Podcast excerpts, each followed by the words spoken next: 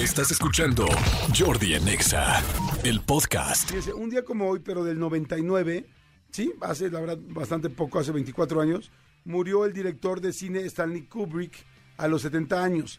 Este, ¿Por qué es tan importante Stanley Kubrick? Bueno, Stanley Kubrick es un cineasta que hizo un estilo especial, un estilo muy, muy especial, eh, muy agresivo, muy duro, muy frontal, muy fuerte, muy eh, confrontativo más que frontal, este, porque te confronta a ti a ver cosas fuertes. ¿Se acuerdan de La Naranja Mecánica de Stanley Kubrick?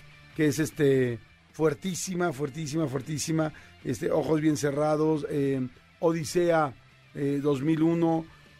Como que Kubrick ha hecho muchas cosas muy fuertes, tanto para el público, para los ojos humanos, como también para los gobiernos.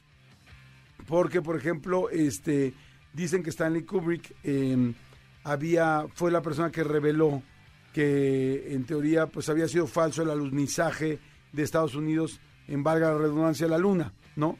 Que no fue cierto y que tal. Entonces, pues como que el gobierno le tiraba también muy mala onda Kubrick. Kubrick hizo 13 películas en sus 45 años de carrera, pero 13 películas muy, muy, muy, muy icónicas, como por ejemplo Resplandor, que The Shining, esta película con este, ay, olvidé el nombre, este, Jack Nicholson, de, con Jack Nicholson, que es una locura de película, pues una de las películas más impactantes que ha habido de terror, ¿no?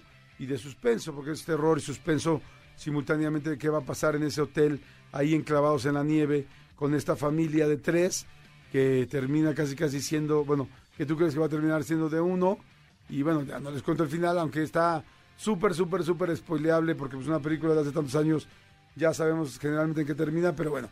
El asunto es que Kubrick, este, fíjense, que se murió de un ataque cardíaco, este, exactamente un día como hoy, eh, cuando tenía 70 años, y estaba dando los últimos toques a su película. De hecho, ese día todavía trabajó y le dio los últimos toques a su película, la de Ojos Bien Cerrado, Eyes Wide Shots, donde está Nicole Kidman y bueno, sale Nicole Kidman y Tom Cruise.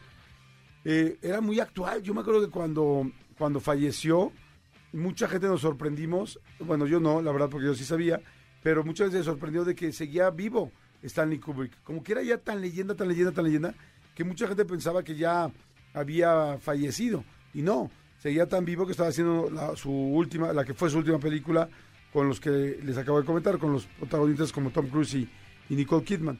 El asunto es que él murió de un este, ataque cardíaco, de un paro, este, en su cama, tranca- tranquilo.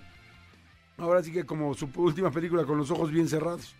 Pero se armó todo un rollo porque decían, se especulaba que había sido un asesinato por parte del gobierno de Estados Unidos por todo el asunto de las cosas que había revelado, incluyendo lo del alunizaje.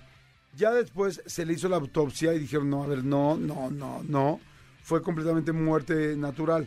Pero bueno, si quieren de- despertarse un día, como si te levantaras con un café eh, expreso, triple cargado, doble shot, con el, no sé, café más pesado, duro y, fuerte colombiano, levántense un día y en la mañana lo primero que hagan es prende eh, naranja mecánica y ponte a verla.